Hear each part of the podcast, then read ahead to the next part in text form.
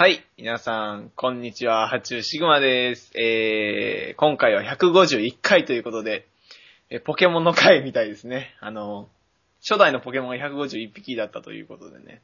まあ、あの、懐かしいあの、ポケモンの歌、エンディングのね、151匹の夢のやつを思い出してはいるんですが、まあね、そんなことはどうでもよくなるぐらいショックなことが昨日ありまして、まあ昨日7月2日だったんですけど、あのーね、わかる人にはわかると思うんですが、ラブライブサンシャインのね、ついに第1話が放送する日だったということで、まあ、僕その日、もともと用事ありまして、あのー大阪の吹田市の方まで出かけていたんですけれども、まあ、そのサンシャインの放送があの、アベマ TV の方で10時半開始、夜の10時半開始だったということで、まあ、なんとか間に合うようにってあの、カレンダーとかもね、全部設定しておいたんですけど、えっと、僕が家に着いたのが10時15分ぐらいでして、で、もうその時完全に忘れてまして、あの、はぁ、疲れたみたいな感じで、あの、トイレ行ったりとかなんかいろいろしてたりしたら、あの、気づいたら10時35分を回ってて、あ、ラブライブサンシャインあるわっていうのをそこで思い出して、で、早く見なきゃと思ったら、まあ、パソコンがね、起動してなかったと。パソコン起動するの Mac なんでちょっと5分ぐらいかかるんですよね。で、もう、いいや、ということで。まあ、あの、アベマ TV でね、あの何回も再放送あるみたいなんでね、まあ、そっちを楽しみにね、今後はね、遅れないように見ていこうと思ってる次第であります。それでは、今回も行きましょうデジデジとハチュウの気ままに寄り道クラブ。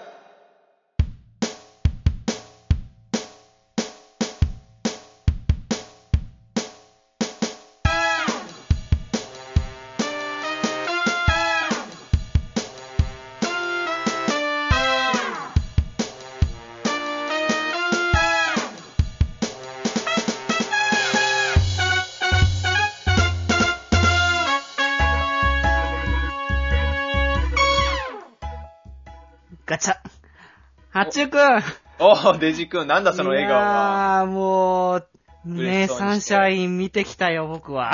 そうか、そうか、よかったな。いやー、もうね、ハチュウくん見逃しちゃったみたいなね。やめろよ。いや、もう。今日デジ君とバリバリサンシャインの話する気でいたのによ。そうだよ、気持ちとしてはもうね、これから何を、あの、あの時、あのキャラクターがみたいな感じをね、話すところだったんだからね。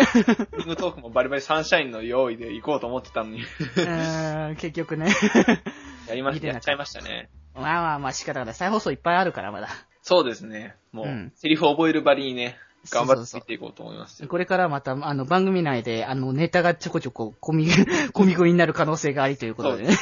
お楽しみに、あの、どこのネタかなっていうのを、あの、リスナーの皆さんも見つけてもらわなきゃいけないので、そうそうそうリス。ナーの皆さんも、まあ、1話につき3回か、まあ、5, 回ぐらいは見ていただかないと、まあ、まあね。ね、少なくともそれぐらいは見ないとね、1回じゃ全然足りないよね。うん2回ぐらいは見たいところですね。うん。そうそう。まあ、はいとりあえずだから、あのーこう、視聴条件としてね、あの、僕らのこの、気前を聞くああ、ということとしては、あの、サンシャインを見た、その後に聞くっていうのがね、そうですね。最新を追った後に、まあ、決まりの最新を追うという感じでそういうことでね、まあ、ぜひともチェックしてもらえたらって。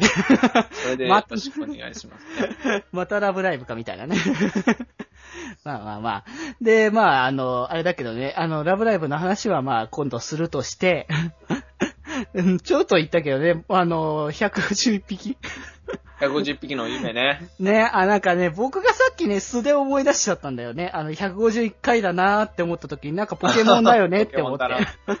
いやもう僕は一応あの、初期もやってる人なので、はいはいはいあの151匹だったのは覚えてたので、あー、なんか懐かしいなって、今何匹いるんだっけ今何匹だ？えっとね、もう僕の頭の中はダイヤモンドパール時代で終わってるからね。あー、まあでもその時点でもかなり多いよね。多いねう。ん。今、サンムーンが次出るっていう話で、うんうんうん。最新は何だったかな？えー、ブラックホワイトじゃない？最新、あれ？あ、XY だ。あー、XY のね。うん。ポケモン、えー、ポケモン XY、えー、数、検まあこ索。ここでやるかってね。でもまあそういうことはあれじゃないか。福君に聞いた方が早いんじゃないかな。そうだな、あいつがいるときにね、そうそう、ポケモン大好きなのでね。うんうん、ああ、718? おー、そんなにいるんだね。あ、登場の総数としてはこれ以上あって、現在のところ721匹まで判明していると。はあ、なんか、あれだね、やっぱ積み重ねると数もすごく多くなるっていうのはわかるんだけど、うんほんとね、ポケモンもそうなんだけど、僕的には本当にデジモンとかもさ、うん。あのーもう、何、何体いるんだろうなっていうレベルなんだよね。デジモンほんと多いよね、めちゃデくちゃ。ジモンもね、やっぱシリーズ重ねていくことにどんどんね、デジモンキャラクターたち増えていくから、うんあの、そう、しかもあのね、10月から新しいデジモンのシリーズがテレビアニメで放送開始するのでね、はいははいいぜひともチェックしていただければいいなっていう宣伝も挟みつつね。はい。いや、もう僕も、僕的にはね、あの、アニメ、テレビアニメとして、で、かつ、やっぱ子供向けのアニメとしてて、ね、デジモンがまた帰ってくるっていうのはすごく嬉しいので、うん。うんうん。まあ楽しみに秋から待っていたいなって思ってるけどね。あまあでもあれも本当に数いっぱいあるし、なんか、あれもなんか、あなんだろうね、ポケモンは動物的じゃないの。ーうん。でもなんか、あの、デジモンはなんか野生というか、恐竜とかなんかそっち系のね系統ねいですよね。だし、あとなんだろうな、その電子機器的なものなんだよね。どちらかといえば。データとかそっち側を、ね、パソコン上の世界みたいなね、のが割と、そううん、デジモンワカあるから、そういった要素の、あものが割と多くてね。そうだね。うん、うん、うん。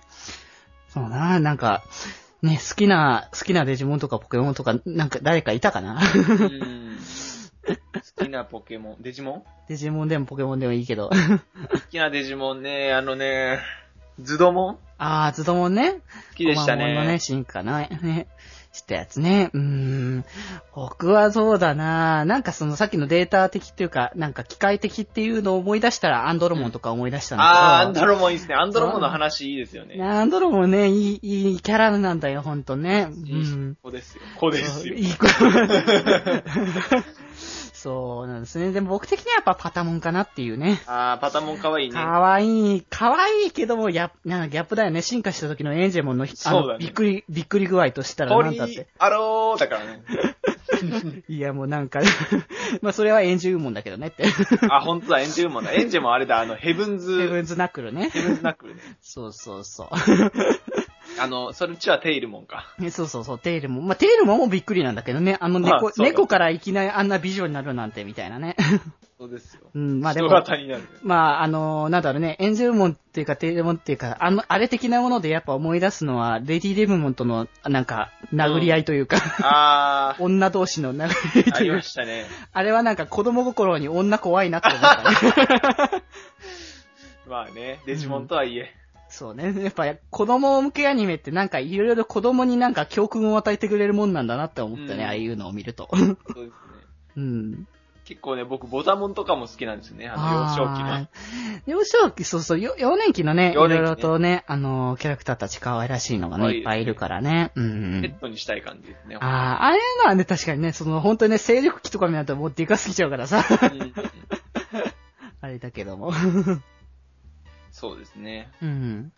デジモンは僕もあの、データカード出すとかもやってたんでね。ああ、なんか、カードとかもさ、なんか、ああいう、ああいう子供向けのものっていうものなのかわかんない。デジモンだけではないんだけど、うん。なんか、あの、再ブレイクすんだよね。なんかよくわからないけど。そうだね。結構あの、何回か繰り返すよね。そう、あの、僕もね、あの、小さな頃、あの、データカードを出すではなく、普通のカードを出す。うん。あの、ガチャガチャでね、あのー僕は100はいはい円入れはいて、ぐるぐる回して、まあなんか3、4、4 5万円ね、出てくるやつはうん、うん昔買ってたんだけど、なんかそれを超えてまたね、後になってからまたデータカード出して出て、で、今度はね、そのまた新しいアニメがあって、今度はね、あ、アプリっていうのをやっぱ、うん。うん。最近のやっぱ時代に乗っかってる、毎回ね、割とそのデジモン、その、最新のそのデジタル機器とか、割とそういうのに乗っかってるね、あの節があったからまあデ、ジモンですからねう。んうん、今度はもうアプリでだからね、すごいです。スマートフォンで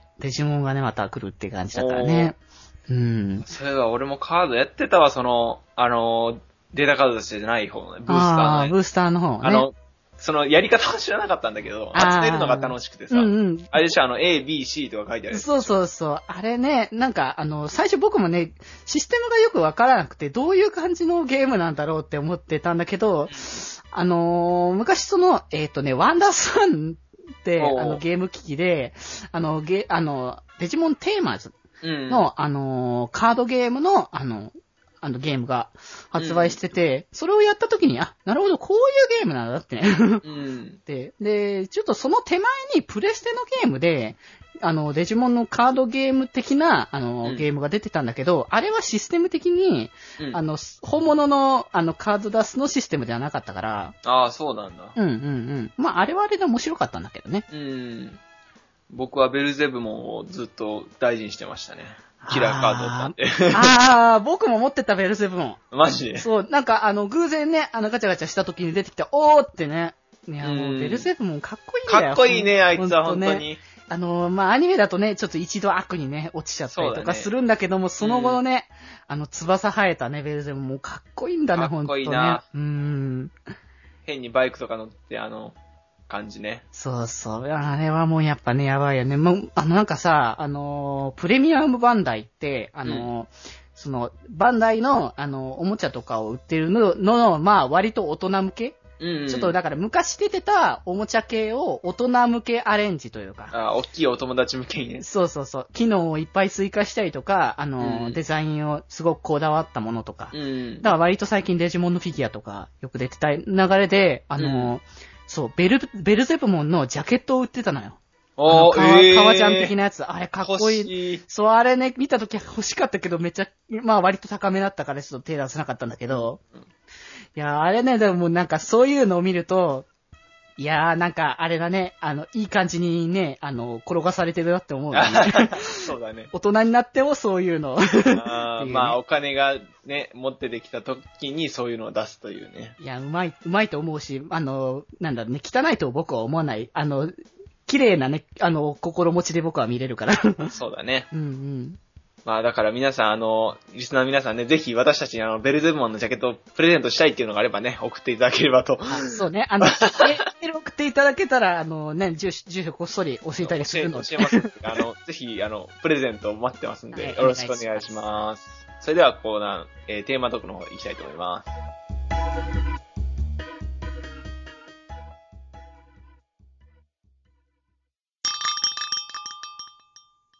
今日も、今日はあいつの結婚式だね、デジ君。いやー、ほんと最高にいい天気だよね、こう今日はほんと。いやー、結婚日和って感じだよね。えー、でもまあ今は深夜。まあ、でもこれからね、もう、ここからどんどんどんどんテンション上げて、あげちゃって？そう、上げ上げな感じでこれから、お、パリピっしょ、そう、パーリピしちゃうんじゃないかなって。お、やるもうそれこそじゃないっしょもうね、なんだろうね、もうテンション上がってすぎて、もう僕ら自身がもう、の、なんか、バイブスがね、そう、バイブスがなんか、やばい感じになって、やばい感じになって、ね。キラキラ輝いて、ね、まさに僕ら金閣寺みたいな感じなんじゃないかな、思っちゃうんだけど 本、当だね。やべえな、これ、明日どうしようかね、ほんと、これワクワクすんな。ね。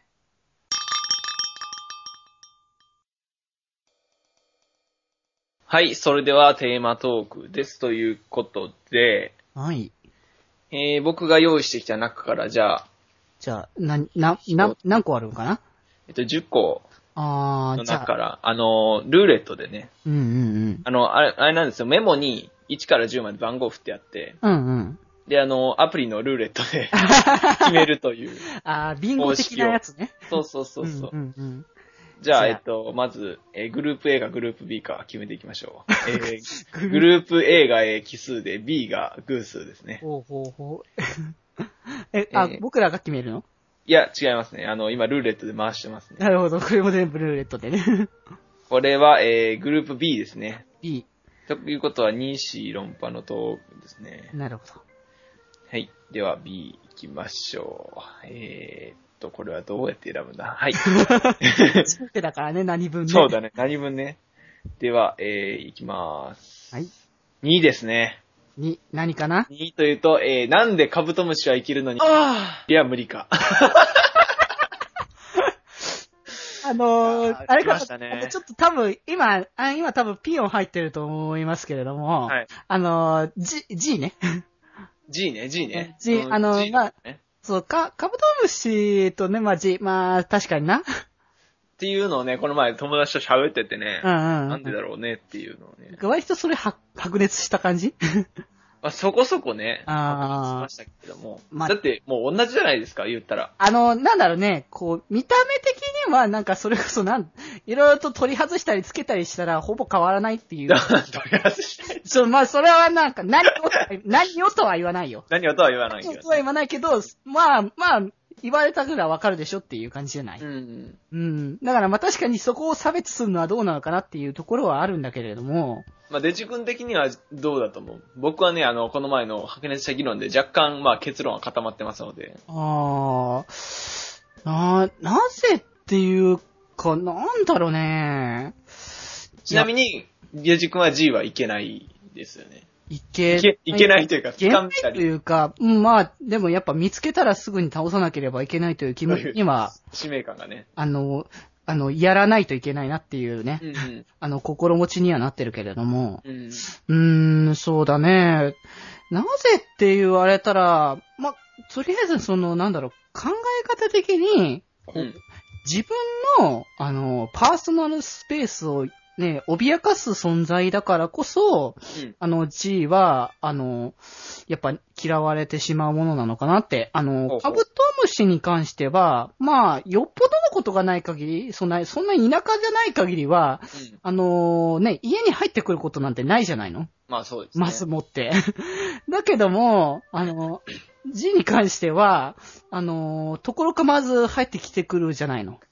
まあまあまあ、それ気づいたらいますからね。そう。で、それこそね、あの、気づいたら何何十匹といるみたいな話だから、うん。あの知らぬ間に同居生活してるわけじゃないの？まあまあ、そうですうね。ん。そう考えると、もうそれは、あの、僕は、僕は許してるわけじゃないじゃない？うん。許可は取ってませんから。一緒に住んでいいですかって聞かれてるわけでもないのに、まあ、家賃払ってないしね。そう、勝手に、そう、そうだよ。あの、居候どころかね、うん無断、無断無断で居住。してなんか適当なもの勝手に取ってったりとかするわけじゃないの？そうっすな。紐どころの話でもないじゃない？紐以前のその、モラル的な。そうそうそう。だからもう、それはね、ちょっと、こう、人間的価値としてね、あの、ちょっと許せるものじゃないのかなってね。う。うんんうん。で、もね、僕的には、うん。その、例えばね、家でまあゴロンと寝転がってました。うん。で、カブトムシがで出てきて、あ、カブトムシだって思っても、倒さなきゃってならないからさ。ああ、家で、うーん。っていうところなんだよね。まあ、あだからパーソナルスペースを脅かす的な意味では僕はそんなにっていう感じかなっていう気がするね。あー、まあ、それはね、多分もう個々のあれなんだとは思うんだけど、うんでも僕はね、それこそ、本当に、あの、カブトムシが、家に来ちゃったらた、炊いてしまいそうな感もあるんだよね。あ、そうなんだう。ん、あの、まあ、確かにその、あの、なんだ、その生物の種類によって僕も叩かないで返す時とかあるのよ。うん。それこそクモとかさ。ああ、殺しちゃいけないっていうね。うん、そうそうそう。だからティッシュでちょっとパッて掴んで、そのまま外に流してあげたりとか、うん。割とそうすることもあるから、まあ、実際に出てみないとね、わからないとは思うんだけど、うん。本当に出た時に、あの、その、か、か、感じがね、わかるんだと思うんだけど、今のところはなんか、僕はあまり変わりがしないなって、ああ、そうなんねだ。う。うんん。まあ、あれは、まあ、ある意味はね、あのーちょっと優しいのかもしれないけどね、八中君はそこら辺が。ああ、そうだね。うん。まあ、虫に対してね。そうね。あ 八中同君類なので。自身が虫だから、まあ、そうだね。仕方がないとは思うけども。うん。プラス、まあ、その、カブトムシは掴みどころがあるからなのかなっていうのもあるんだよね。あのーえー角を持てるじゃん。あー、ああでさ、もうなんか、じゃまた、ああ そのまんまのあの、まあまあま失礼しました。ハンドルネームで言わせていただかないと。ああ、のそうですね。ネットなので見バレが怖いですから、ね。気をつけましょうね。G ですね。そうです。まあ、ほぼ分かってるけど。うん。まあ、だから G ってふにゃふにゃしてるしさ、うーん。掴みどころがないんだよね。その、掴もうとか考えてもさ。なんかこう、動きが独特なんだよね。あそう、気持ち悪い動きをするからね。まっすぐ動くとか、その、感じじゃなくて、こう、コソコソコソって感じのなんか、うなん、か、なんだろうね、僕はその今の動きをみ、あの、の感じを思うと、あの、泥棒みたいな感じなのを、あー、なるほどな。やっぱ泥棒ってやっぱね、あの、悪いものってか、明明らかにね、自分の家から何かも盗んでいこうとすうる、ん。悪いものなわけで、なんかそこをなんか感じさせるなってね。そうだね。ああはね、確かに。うーん。なんか、その素早い動きっていうのは、なおさら気持ち悪さを助長してますよね。うーん、そう。早いんだよ、あれ。しかもなんかあれ飛ぶんだよね。飛びますね。まあ、うんカブトも飛びまますあ、けど。カブトも飛ぶんだけど、なん、なんだろうね、あれ飛ぶというか、落ち、落ちてくんだよね。うわーもうなんか想像しただけで気持ち悪くて。そう、しかもな、なんだろうね。あのーすな、あれは狙ってんのかわかんないけど、ピンポイントに顔とかん狙ってくるんだよね、あれ。そうだよね。ななんかそういうもう攻撃みたいな感じの。あの、まあ、分かってんだろうね、多分。それをすれば、あのーひるむっていうのが。そうだね。人間様は、人間どもは俺たちを嫌ってるから顔に貼り付けばもう死ぬぞみたいな。まあ、それがある意味、そのね、処世術的なね、生きる糧なんだろうけどね、そこが。そうですね。うん。わかってるね。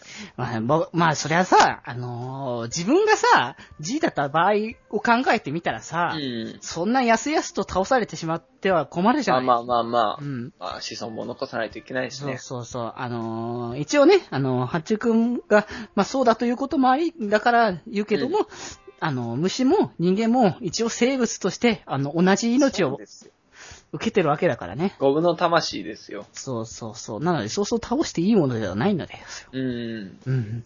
まあだから、まあそういうことを考えると、うん。まあ、やすやすと倒していいものではないから、悪いものではないのかなっていうことは思うかな。思うけどね。でもね、気持ち悪いですよね。うーん。倒しちゃうよね。何、あれを、どうしたら、あの、気持ち悪くならないようにするのかなっていう。はあ、どうなんだろうね。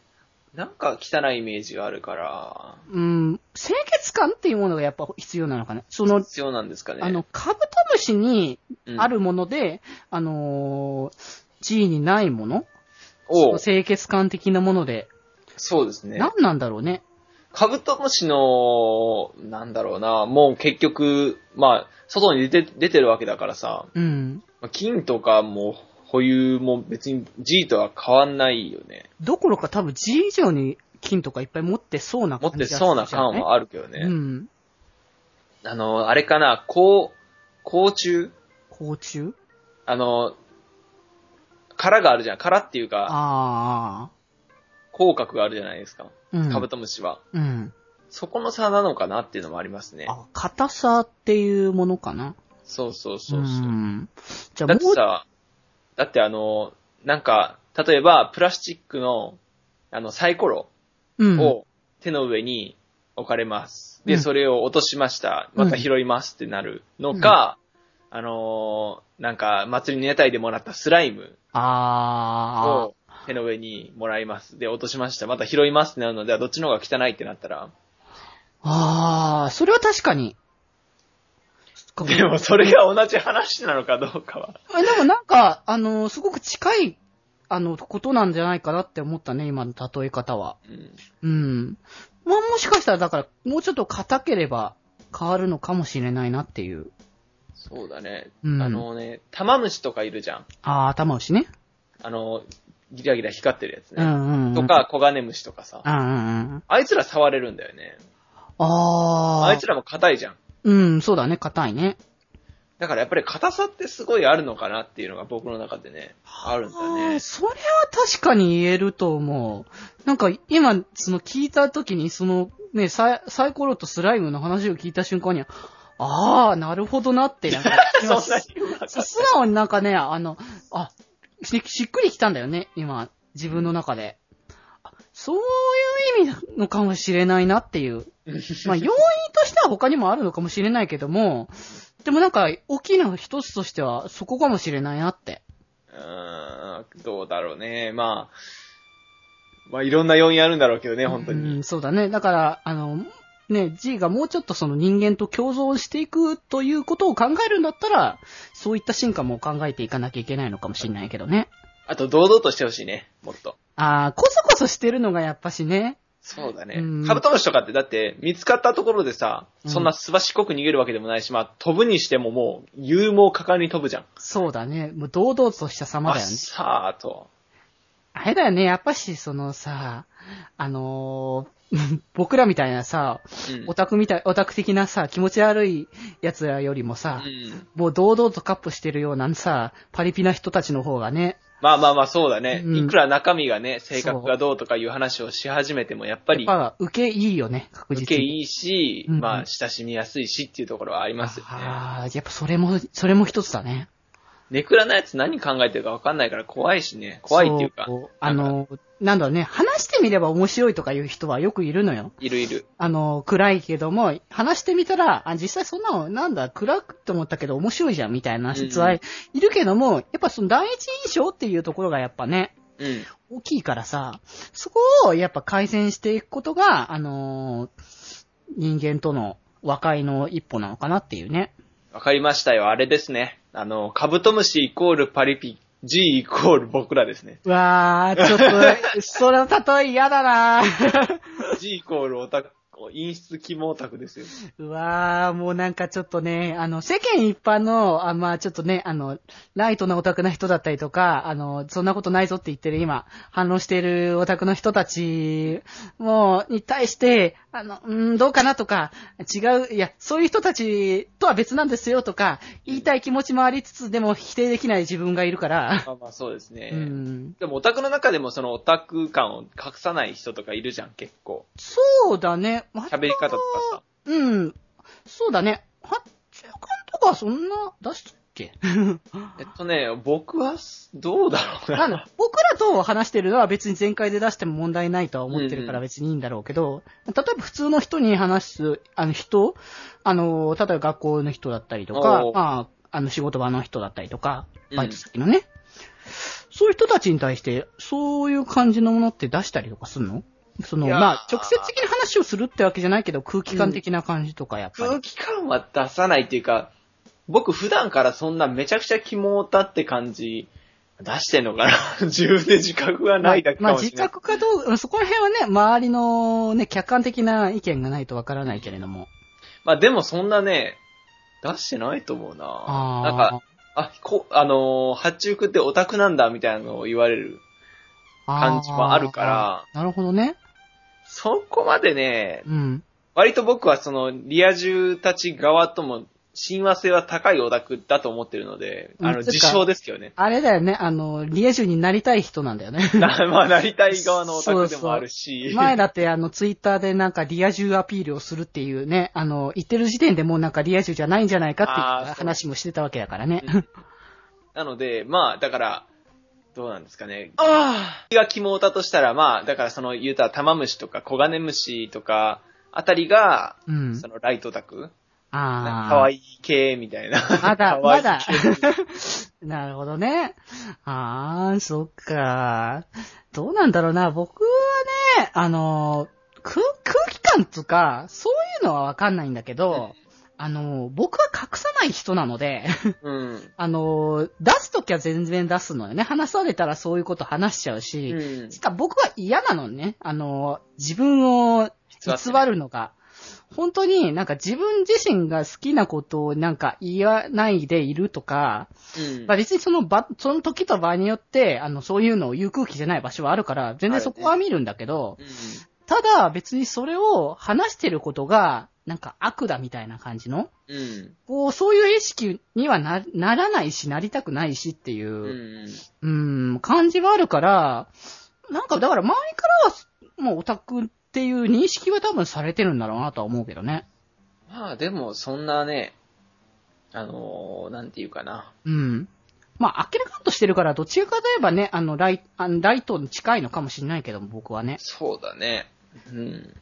陰に陰に深く入ってくっていうよりが、割と僕はうん、何でもこ濃いみたいな感じだからね、本当にね。うんあの、なんだ僕ね、あの、この番組で僕のね、あの、オタク的話をしてる時に、わかると思うけどもね、うん。あの、男性向け、女性向け、あの、BL 何でもござれみたいな感じのね、ところがあるわけだから。もう来いや。うんうんうん。まあ、だからこれからはね、八中くんの、あの、不況により、ゆりをね、入れてくのがそうですね、ありなんじゃないかなっていうね。うんいや、アニメではね、ちょこちょこ僕もゆりとか、すこ時々見るのよ。うん。ゆりものってか、あの、前、それこそゆるゆり見たりとかしてたし、おうん。あと、えーなんだっけな？桜トリックだったかな？桜トリックねあ。れ結構ガチだったけどね。えー、そう うん。なかなか、テレビアニメとしては結構ね、うんなかなかちょっとキスの感じとか、うーんってね、ちょっとえ赤くなっちゃう感じだー、なと。桜トリックはユリ好きはマストみたいなあれは、言われるんで。でも、八番は見た方がいい気がするね、あれそうだったら。ですか。うん大うんう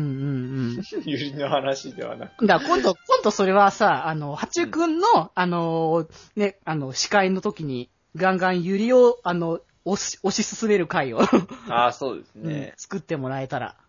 うんう、んそれもありますね。ユリの話ではないけどねまあ、ユリの話じゃないけどね。あれですかね。まあ、どういう結論を出せばいいかというところですけど。まあ、だから、ああは、まあ僕たちと同じ、そのコミュ障、肝オタクうんで、陰でコソコソしているやつ、な可能性もあるから、そもうその相手のことをね、そんな、もう見つけたらもう、外役だっつって叩くのはもう最昨今のオタク叩きと変わらないと。う。まあ、意見としてはそういうことだよね。もう、ゲームをやるから頭が悪くなるみたいな、そういう、ね、あの、うん論じ方と変わらないんですよ、だからほん。と、その頭、考え方が頭悪いなって思っちゃうもんね、そういうの聞くとね。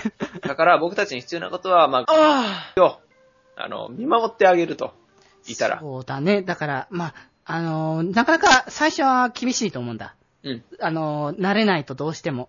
そうだね。だから、まあ、ね、あの、いきなりさ、巨大なやつが出てきたら、ち多分もう、こらえられないと思うんだ。そうだね。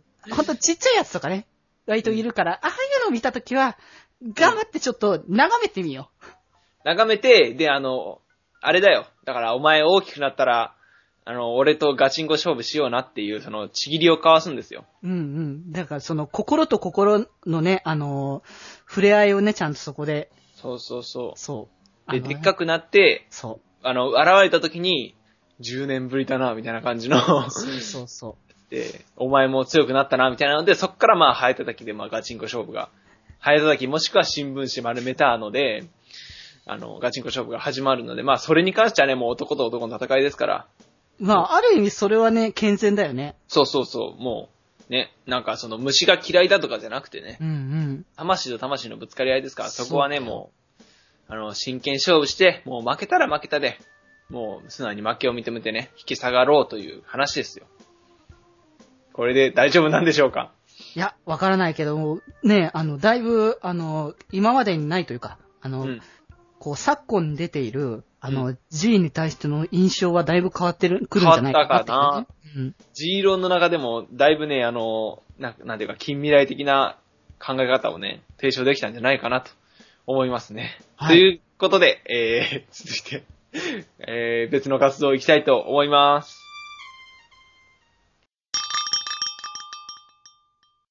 くんだよ。今日は、どんなグッとくるポイントを話してくれるのかな？えっと、えー教室で、えっと、仲のいい女の子二人がいて、で、一人の女の子の膝の上にもう一人の女の子が座っていて、で、まあ、後ろの、後ろのっていうか下の女の子が、えー手をその子のお腹の中に回す形で、で、後ろの、後ろのっていうか、あの、座ってる方の下の女の子が、あの、抱えてる方の女の子の髪に顔をうずめているっていう状況。うーん、3ポイント。デジデジの、すくすく、スクール。ガラガラガラガラ。起立。礼。はい、着席。はい。はい。えー、それでは、えー、発注シグマ先生の授業をこれから始めていきたいと思います。はい。えー、今日はですね、皆さんに教えたいことが、えー、ありまして、えー、水素水と。皆さん水素水素水知ってますか？なんか最近ツイッターとかでよく見るんですけど、あれっはい。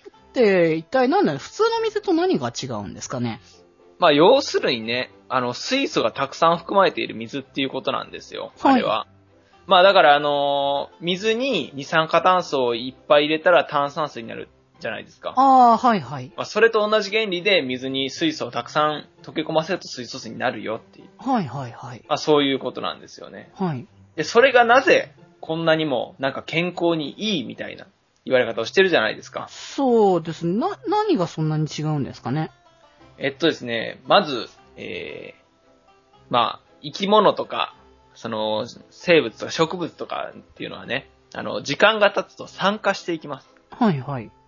まあだからあの、例えばリンゴを切るじゃないですか。あ、はい。で、置いとくと断面がだんだん黄色くなっていくでしょ。あ、そうですね。あれは酸化っていう現象なんですよ。はい要するに酸素のせいで、あの、どどんどん老化というかね、劣化していくっていう現象で、はいで、えっと、まあ人間の体でもまあそれがあるんですよね。まあうん要するに、まあ年老いていくということなんですけど、あのーまあ人間の細胞も酸化していくんですよね。はいはい。まあ時間は長いですけど、まああのそうですね。うん。その原因になるのがその活性酸素っていうものなんですよね。ああ、はいはい活。性酸素には、えっと、悪玉と善玉がありまして、まあ、悪玉の方が、その劣化させていく原因になっていると。で、人間は、あの、エネルギーを生み出すために、あの、細胞の中のミトコンドリア、わかりますか、理科の授業でやりましたね。あ、なんか見た気がします。はいはい。で、人間の細胞には、えっと、ミトコンドリアっていうものがあるんですけど、まあ、それが糖や脂肪をエネルギーに変えてくれるんですね。はいはい。で、まあ、非常にありがたい存在なんですけれども、まあ、エネルギーを作るときにね、まあ、僕たちが食べ物を食べたら排便をするように、まあ、毒を作っちゃうわけなんですよね。はいはいはい。まあ、これが活性酸素っていうものなんですよ。ああ、なるほど。うんうんうん。で、その活性酸素っていうものが、まあ、要するに老化の原因とか、まあ、なんか病気とかの原因なわけじゃないですか。はいはいはい毒ですよ。ね。毒なのでね。で、昔、その、昔というか、君たちも、あの、最近実験でやったかもしれないけど、そのはい、還元ってわかりますかね？あ、還元、逆なんですよね、酸化の。そうそうそう。だから酸化鉄から、まあ、酸素を取り除いて鉄にするみたいなね。はいはいはい。そうですね。やりましたよねやりましたね。だからそれと同じような原理で、この水素っていうのが、あのー活性酸素を取り除いてくれると。ああ、そういった要素があるんですね。そうなんですよね。ああ、それはすごいですね。うん。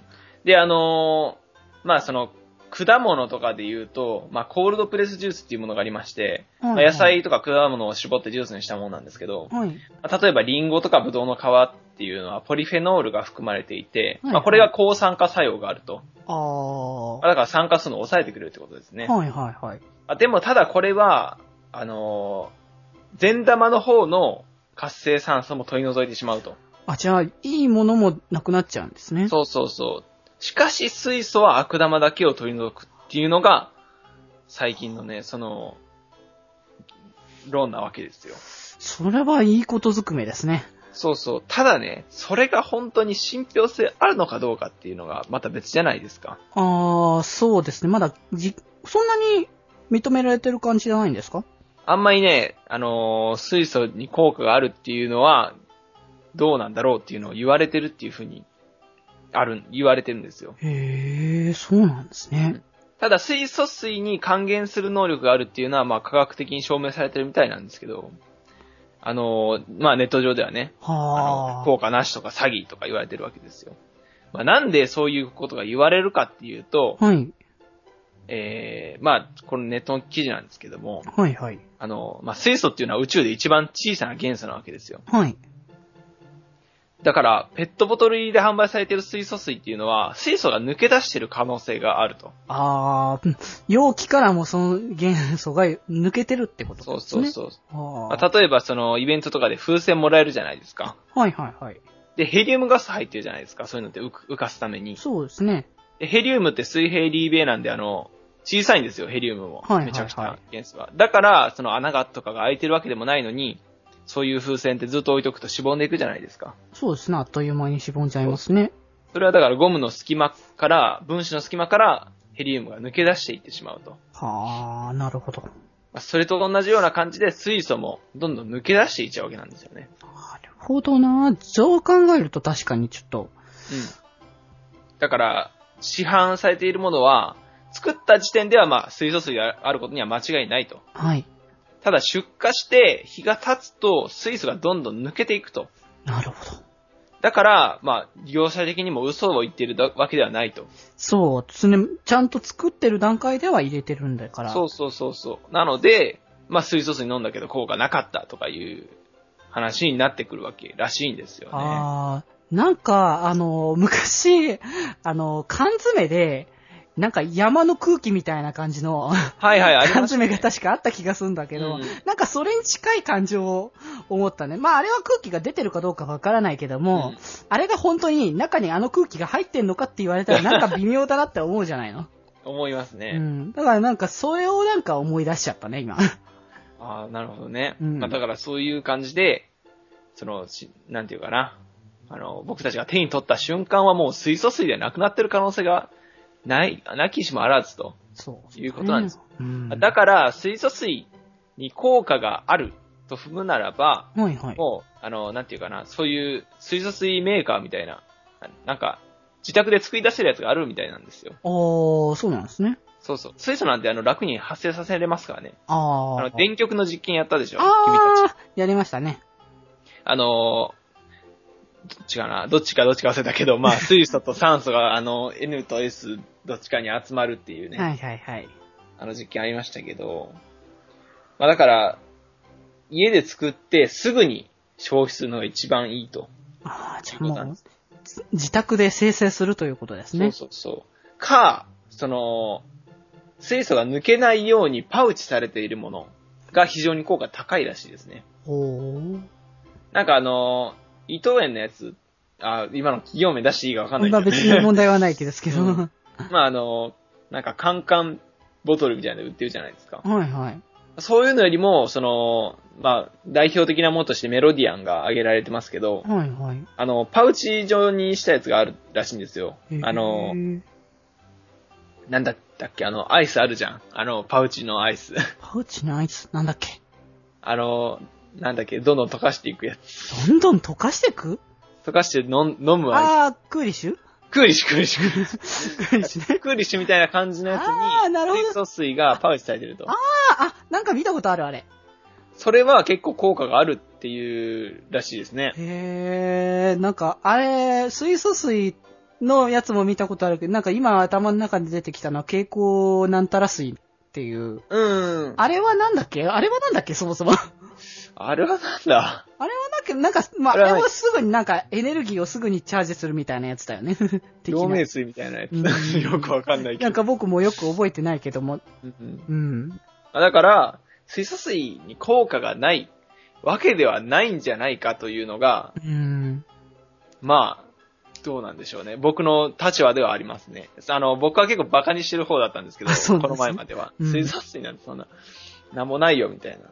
高いだけでしょ、みたいな。ただ、まあ、ね、最近では考えも変わって、うん。あのー新鮮なものをね、飲めば、それなりに効果があるんじゃないかというのが、えー今日の授業でございました。皆さん、えー、ぜひね、パウチされたものか、もしくはね、その、作れるやつを自宅に買いましてね、それで新鮮な水素水をね、摂取していただければと思います。それでは、今日の授業はこれで終わります。起立レイお疲れ様でしたお疲れ様でした。ガラガラ。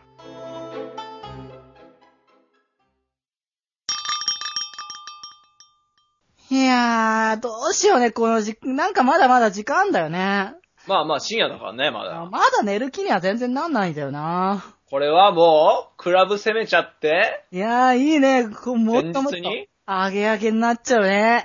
もうそのままの深夜テンションであの、オールしていくっきゃないっしょ、これ。やべえね。じゃあ、どこ行くよ？どこのクラブ行くよ？どこのクラブ行こっかなあ、最近できたクラブでさ、うんなんか金ピカのところで、クラブ金閣寺っていうところがあるんだけど、おうおうおうそこ行くっきゃないっしょ。あ、でもなんかそこ行くためになんか、あの、飛行機乗んなきゃいけないんだよね。そうなんだよね。ちょっと今、あれがさ、あのーまあ、すぐ行けるけど、韓国にあるんだよね。あー、でもまあ、行けんじゃない？今からでも。韓国だったら日帰りでも行けるしさ、じゃあ今から行こうぜ。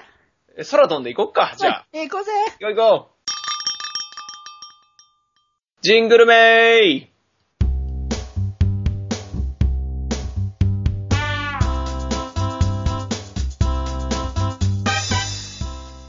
はい、それでは、ジングルメイのコーナー始まりましたけれども。あれだね、あの、4年目初めてだね。そうですね、あのね、なんでやってなかったんだっけ？いや、あの、時間がなかったからでしょ？時間がなかったからだっけ？なんか、うんあの、あれだった気がする。なんか、あのー総選挙をやってなかったから、いやいやいや、そういうことじゃない、そういうことじゃない。じゃないのか？単純に、あの、八代くんが、あの、岡山行ってたからだよ。ああ、そうか。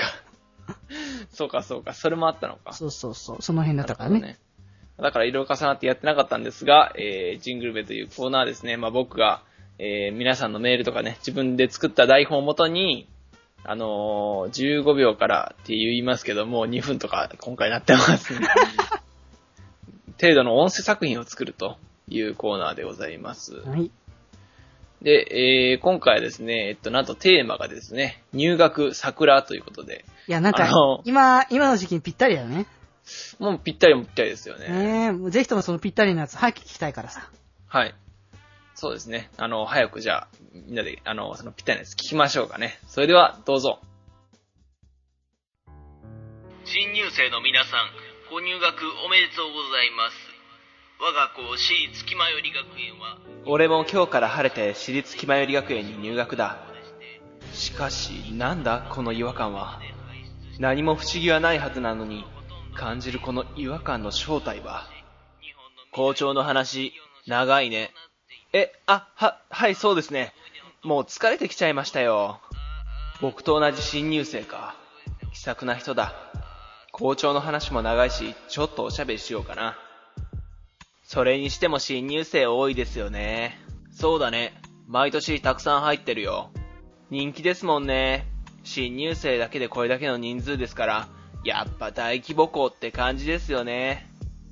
まあ、僕らの学年は3年に比べれば少ない方なんだけどね。へえ、そうなんですね。いや、おかしい。今の会話完全におかしいぞ。新入生のこと、毎年たくさん入ってるよって言い方するか。それになぜ人数を3年と比べる？それも確信ある情報かのような口ぶりで。探せ。何か確かな手がかりがあるはずだ。けたぞ。謎は解けた。この学校の真実に気づきましたよ。あなたのおかげでね。ん？何が？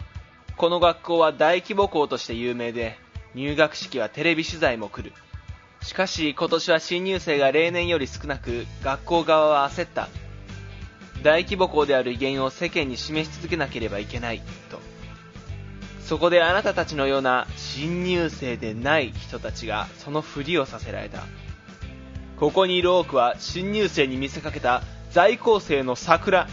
証拠は外すのを忘れているその首元の2の数字のワッペンだ。あああああ何を笑っているこの学校、そもそも入学式には同じ学科の2、3年生は出席するし、君は一番後ろだから僕と喋れてるだけだよ。それに、今日の入学式は普通科だけだから多学科合わせると3倍くらいいるよ。へほら、新入生静かに。あ、はい。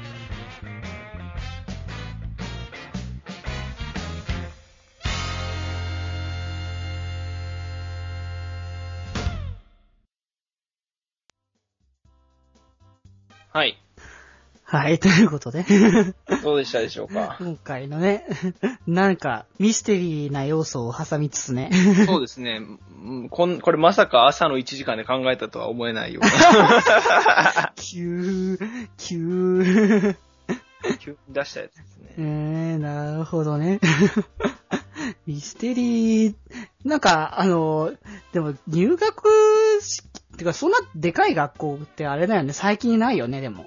ないですね。やっぱこう、少子化少子化と言われてるから、うんもうどんどんどんどん学校もね、あのー閉鎖しちゃったりとかして、合併だなんだとかっていう感じの話もよく聞くけどさ、まあ大学とかならわからないでもないですけどね。まあ大学はまたち規模が違うからね。うん。うんうんうん。なるほどなこの入学と桜でさ、もうどうしようって。こ桜の時期。に。うーん、まあだ桜の意味がう。違う意味でしたけどね。そうね。まあ、で、あれ、でもなんか最近なんかね、あの、入学式、あれ、時期も違ってくるとか、なんかね、どっかの噂で聞いた気もするんだけどあ、ね。そうなんだ。あー、どうだったな。ちょっと頭の中のね、あの、最近記憶がね、朦朧としてるから、わかんないんだよね。確かかどうかわかんうない。ーん。そうなんですよ。えー、ということでね、まあ今回は入学式でしたけれども、まあまた次回テーマはね、後ほど発表されると思うのでね、あまた作っていこうと思います。以上、ジングルメのコーナーでした。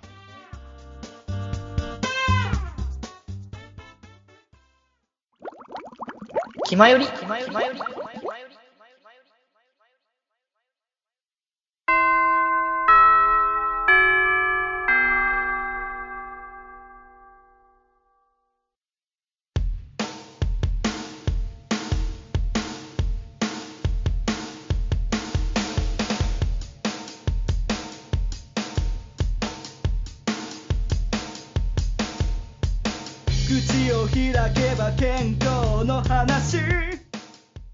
はい、それではエンディングです。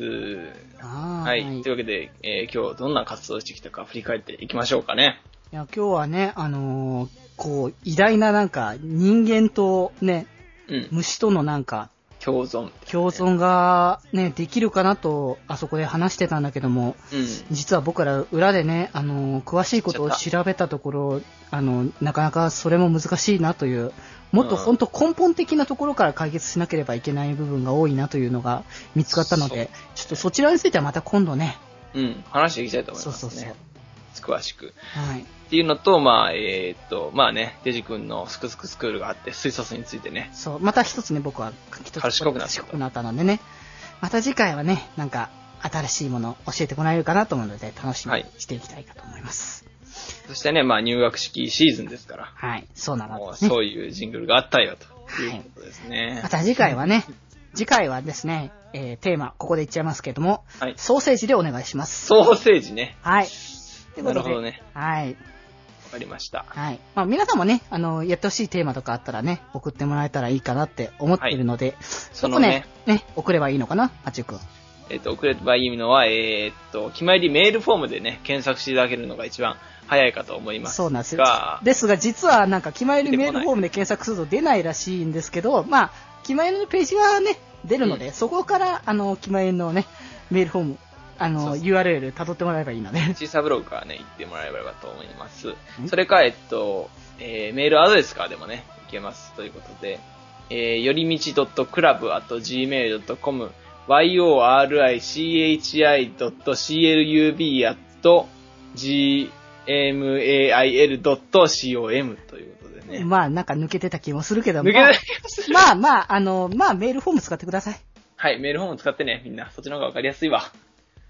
えっとね、告知がね、一つあるんですよね。そうだよね。前回、あの、なんか、解禁日が5日だからまだっていう話をそうそう、まだっていうね。話をして、まあ収録日的にはまだなんですけど、配信日的にはもう過ぎてるだろうということで、そうね。えー告知をしようと思うんですが、えー私、発注シグマ、なんと、えー、音亀フェス2016への出演が決定いたしました。おーおめでとうございます。音亀フェス皆さん知らないか知ってるかわかんないんですけどポッドキ、ャストね、まあ、あの、いろいろ聞いてる方はわかるかもしれないですけどもね。う。もうんポッドキャスト界のなんか音、音楽フェス的なやつなんだよね。そうそうそう、あのですね、実際にそのステージに立ってるとかいうわけじゃなくて、うんあの、バーチャルなんですよね。ねユーストリームで配信して、あの、だから、なんていうのかな、僕が事前に用意した曲を皆さんにその日に聴いてもらうみたいな感じになるんですよね。うんうんまあその音亀フェス2016がね、あの、10月やったかな ?11 月やったかに開催されるんですけども、うん。まあ、その情報の解禁日が7月5日ということでね。なるほど。はい。私、発注シグマボカロ P として活躍しておりますので、おあのー。楽曲をね、流してこようかなという話でございますよ。いや、なんか、新しいね、こう、フェスという形でね、また出てくっていうのはね。そうなんですよね。あすごいですね。自分自身のね、曲をね、どうね、ニコ動にアップするとか、それだったらうんあれだけれども、こう、知らない人たちに向けてみたいな、そうそうそう。他のね、番組さんだったりとか、うんね、あの、そ曲作ってる人たちが好きで聴いてる人たちのところに行くっていうのことがね、すごいですよ。うんあの、リビングオンザトーキンで活躍してる笹山さんとかね、新崎さんもフェスに出ますのでねだ。ってもう、八中くん憧れでしょ？憧れですよ。もう、あの人たちのおかげで僕たち、僕はポッドキャストを始めたところありますからね。僕と大輔に関しては。そうだからね。なのでね、まあ、えっと、皆さんもね、まあ、追って情報はツイッターでね、告知しますのでまた、決めやり内でもね、また言うとそうそうは思う。言うと思いますので、あの、皆さん、えー、続報を待てということでよろしくお願いいたします。ということでね、えー、こ、ここら辺でお開きでしょうか。そうなんです。ですね、急がないといけないんでね。そうなんですよね。というわけでね、今回お送りしてきましたのは、えー、お元気888シグマと、みんなの心に笑顔のデジタル電波、デジデジでした。えー、それではまた部室で、寄り道すんなよ。